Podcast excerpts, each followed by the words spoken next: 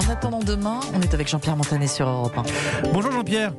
Bonjour Mathieu. Pour éviter l'abstention record hier au municipal en raison du, du coronavirus, pourra-t-on, Jean-Pierre, demain voter sans bouger? Alors, bienvenue en Estonie, un paradis du vote électronique. L'électeur de cette petite république balte vote en ligne depuis un ordinateur. En mars dernier, hein, lors des législatives, 44% des électeurs ne se sont pas déplacés, utilisant chez eux le système e-voting. À peine une minute pour voter depuis son canapé ou dans la rue.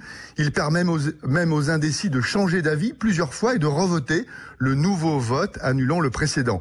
Instauré en 2005, le système a été amélioré essentiellement en matière de sécurité. Jusqu'à présent, aucune fraude signalée.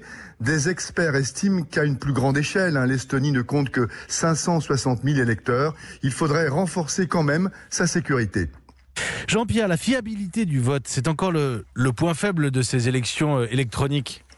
Oui, regardez les caucus en février dernier aux États-Unis. L'application mobile qui devait permettre aux démocrates de gérer facilement les résultats a tourné au fiasco. Censé être immédiat, le décompte des voix a pris plusieurs jours et certains n'ont jamais pu se connecter. En France, on en est plutôt encore au stade préhistorique avec nos machines à voter. Rien à voir avec l'Estonie. Il faut quand même se déplacer dans les bureaux de vote. Avec le corona, ça n'a donc pas changé grand-chose hier. Il a fallu désinfecter la machine après chaque vote, seulement une soixantaine de villes en utilisent, notamment Le Havre. Seul vrai bénéfice, à vrai dire, un dépouillement simplifié et plus sûr, car c'est la machine qui compte.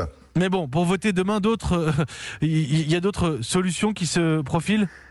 Bah, les élections du futur passent forcément par Internet, mais comment se protéger des cyberattaques contre les données concernant les électeurs, contre les urnes électroniques, contre les ordinateurs qui servent à voter? Quelles sont nos armes pour neutraliser ces pirates informatiques qui veulent saper les démocraties?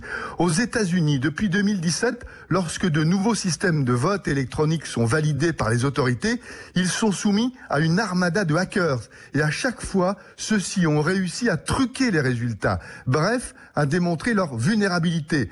Tant que ces systèmes demain ne seront pas sûrs à 1000%, le bon vieux bulletin de vote en papier et le stylo bille bleu auront de beaux jours devant eux. Eh bien, c'est noté pour l'instant. Le stylo désinfecté hier. Hein. Ceux qui sont allés voter l'ont constaté. Le stylo, encore de, l'avenir, de, de beaux jours devant lui. Merci Jean-Pierre Montanet. En attendant demain, comme tous les matins sur Europe 1, 8h43.